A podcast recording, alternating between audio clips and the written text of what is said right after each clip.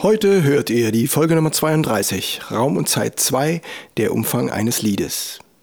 Wir gehen den Fragen nach, was bedeutet der Umfang eines Stückes, wie nutze ich diesen für eine ansprechende Interpretation und als Nachlese zur letzten Folge Nummer 31, was hat Napoleon Bonaparte mit Beethoven zu tun. Ich lade euch ein zu dieser spannenden Folge, bleibt am Apparat.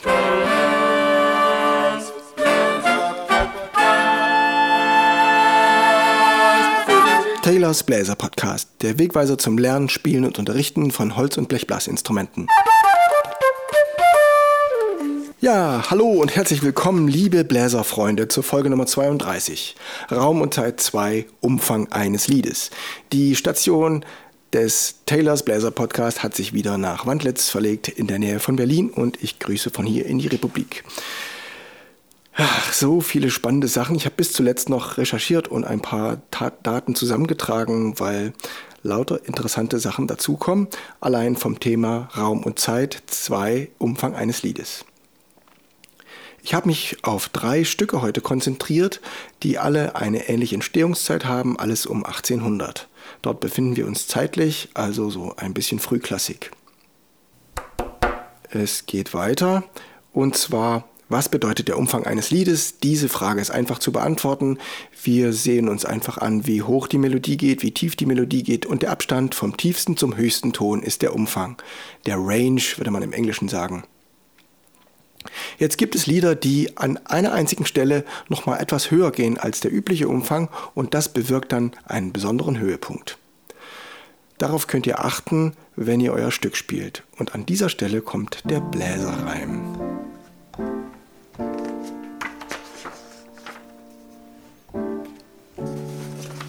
Spiel ich heute mein Lieblingsstück, schau ich nach den höchsten Tönen, hab laut und leise Spielen im Blick und werd das Stück mit jenen krönen. Und das ist die Erklärung dafür. Ich werde natürlich suchen, wo die höchste Stelle ist und werde die auf eine besondere Art spielen. Dazu hört euch gleich einmal an den Papageno aus der berühmtesten aller Opern, der Zauberflöte. Diese Zauberflöte wurde 1791 im September uraufgeführt, natürlich in Wien, da wo Mozart schon geraume Zeit gewohnt hat. Und das Tragische an diesem Jahr ist auch, er ist in diesem Jahr noch gestorben. Im Dezember hat es ihn also dahin gerafft. Er war kaum 36 Jahre und hat dabei so wunderbare Melodien geschrieben. Hört euch nun den Papageno an von 1791.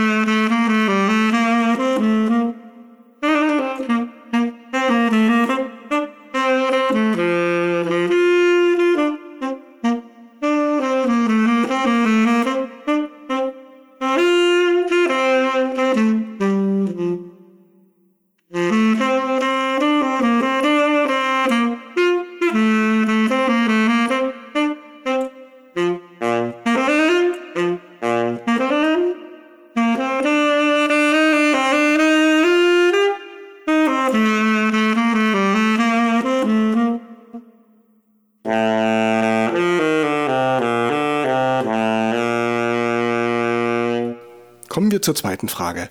Wie nutze ich diesen für eine ansprechende Interpretation, diesen Umfang, diese hohe Stelle? Wie ich im Bläserreim sagte, hab laut und leise spielen im Blick und werde das Stück mit jenen krönen. Spiele ich also diese Töne besonders laut oder spiele in der Zeile, wo diese höchste Stelle kommt, erst leise und steigere sie dann allmählich. Solche Sachen kann ich machen. Ich kann mit dem Tempo ein bisschen nachgeben und dadurch auch die Aufmerksamkeit des Hörers auf diese Stelle lenken, dass er wirklich merkt, das ist jetzt die höchste Stelle und es kommt nicht noch eine Stelle, die noch mal ein bisschen höher ist. Denn der Hörer kann ja nicht in die Zukunft schauen. Du als Interpret, du weißt genau, an welcher Stelle du gerade bist und was noch kommt und du musst es ihm so rüberbringen. Eine ansprechende Interpretation. Was heißt ansprechend? Ansprechend ist es dann, wenn ich jemanden anspreche. Ich spreche jemanden an, wenn ich einen Inhalt habe, so wie ich euch jetzt gerne erzählen möchte, was Beethoven mit Napoleon zu tun hat. Dann schaue ich euch ins Gesicht oder spreche euch in die Kopfhörer über mein Mikrofon und habe eine Botschaft. Und wenn ihr ein Stück spielt und sei es auch nur für euch, dann habt ihr eine Botschaft an euren Raum und an die anderen Töne, an die anderen Menschen, wo ihr vielleicht nicht wisst, ob die zuhören. Diese Botschaft macht das Ansprechende aus. Also überlegt euch, was ihr eigentlich machen wollt mit diesem Stück. Nehmt euch leichtere Stücke, die ihr gut empfinden könnt und bringt nach außen, was die wirklich bedeuten. Eine Interpretation bedeutet eine Deutung. Ihr überlegt, was ist mit dem Stück gemeint, habt eine Meinung dazu, vielleicht eine Idee für eine Geschichte und bringt diese so nach außen. So ist diese Geschichte für das folgende Stück, ja, wie ich schon in Folge 30 sagte, von 1680. Wir sind gedanklich in Königsberg, dort hat Simon Dach äh, schöne Lyrik geschrieben und zwar hat er die samländische Sprache des Plattdeutschen verwendet, also eine samländische Form des Plattdeutschen und hat in dieser Sprache äh, Anke von Tarav äh, aufgeschrieben und weil das so ein schönes Stück, eine spannende Geschichte war, hat die Gottfried Herder 100 Jahre später ins Hochdeutsche übertragen. Und dann nochmal ein paar Jahre später, nämlich 1825, hat der Herr Friedrich Silcher, dem wir auch dieses wunderschöne Lied Der Mond ist aufgegangen, die goldenen Sternlein prangen, zu verdanken haben. Dieser Herr Silcher hat 1825 das Ähnchen von Tarau aufgegriffen, den Charakter dieser alten Melodie von 1680 wiederverwendet und weiter fortgeführt. Und zwar auf eine geniale Weise fortgeführt, dass ihr genau merkt, wo der höchste Ton ist, der eine besondere Steigerung mit sich bringt. Hört nun Ähnchen von Tarau von 1825 im Text von Gottfried Herder und Herrn Silcher die Musik. Musik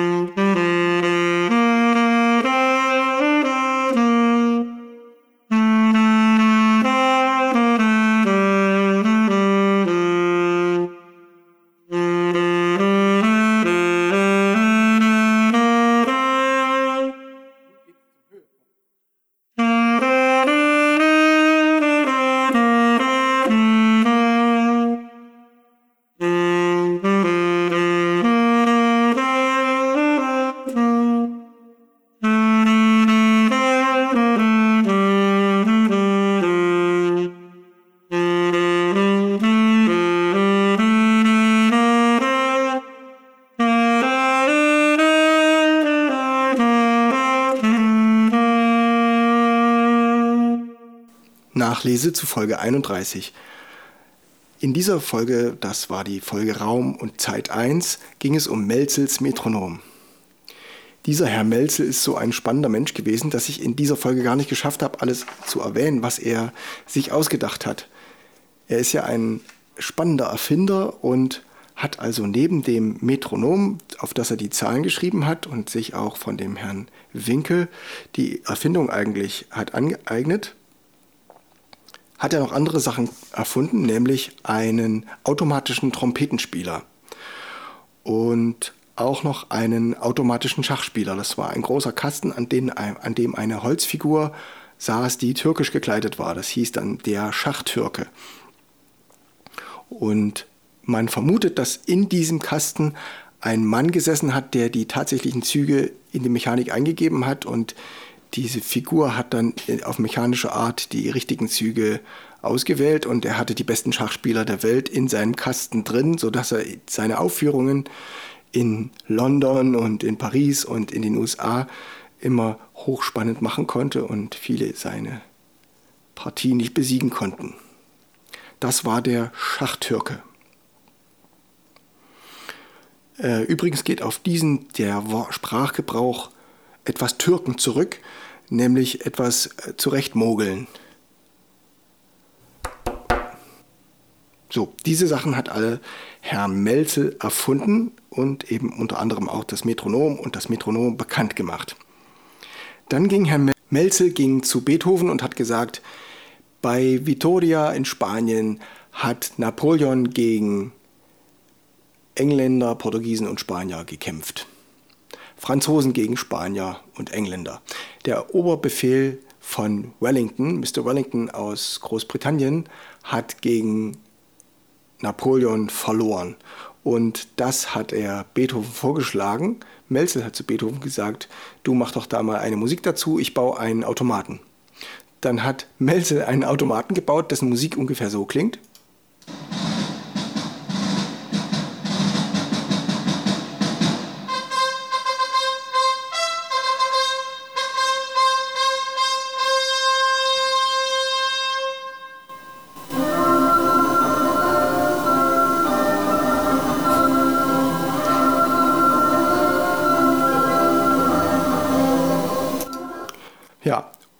Das waren die Erkennungsmelodien von den Franzosen und von den Engländern. Und die hat Beethoven in seiner Sinfonie verarbeitet, beziehungsweise vorerst vorher die Automatenmusik, die Beethoven für Melzel komponiert hat damit er seinen Automat danach bauen konnte mit seinem automatischen Trompeter und so weiter. Also das führt einen immer weiter. Die Musikgeschichte ist wahnsinnig spannend und voller guter Geschichten und äh, seid dabei, diese aus, äh, auszuloten. Wenn euch diese Melodien interessieren, würde ich die für euch raushören und in den Podcast stellen. Schreibt mir dazu eine Nachricht und dann würde ich mich an die Arbeit machen. Das ist also das, was Napoleon mit Beethoven zu tun hat. Äh, zur Ergänzung für die Geschichtsinteressierten unter euch, äh, der Mr. der Herzog Wellington, der in diese Schlacht 1813 geschlagen hat gegen Napoleon, hat später noch einmal gegen Napoleon gewonnen. Da waren auch die Preußen beteiligt. Und diese Schlacht fand in Belgien statt. Damals wurde der Ort der Schlacht berühmt unter dem Namen Waterloo, die Schlacht von Waterloo. Die hat also der berühmte Mr. Wellington gewonnen gegen Napoleon und das war dann sein Ende. Napoleon wollte dann keinen mehr haben. Nachdem er zehn Jahre alle in den Krieg geführt hat, musste dann sein letztes Leben auf einer einsamen Insel verleben. Dann war es vorbei mit Napoleon. Um 1821 ist er dann gestorben. Das ist die gleiche Zeit, wo auch unser drittes Lied herstammt, nämlich von 1827. Also wir haben das alles ganz dicht. Und 1827 ist gleichzeitig auch wieder ein Sterbejahr von dem eben genannten Komponisten Beethoven. Beethoven ist 1770 geboren, bis 1827. Die Daten merken auf jeden Fall sehr wichtig. Und aus dieser gleichen Zeit ist sah ein Knab ein Röslein stehen, auch wenn es Beethoven jetzt nicht komponiert hat, sondern der weniger bekannte Herr Werner. Diese Version habe ich euch aufgenommen mit dem Tenorsaxophon.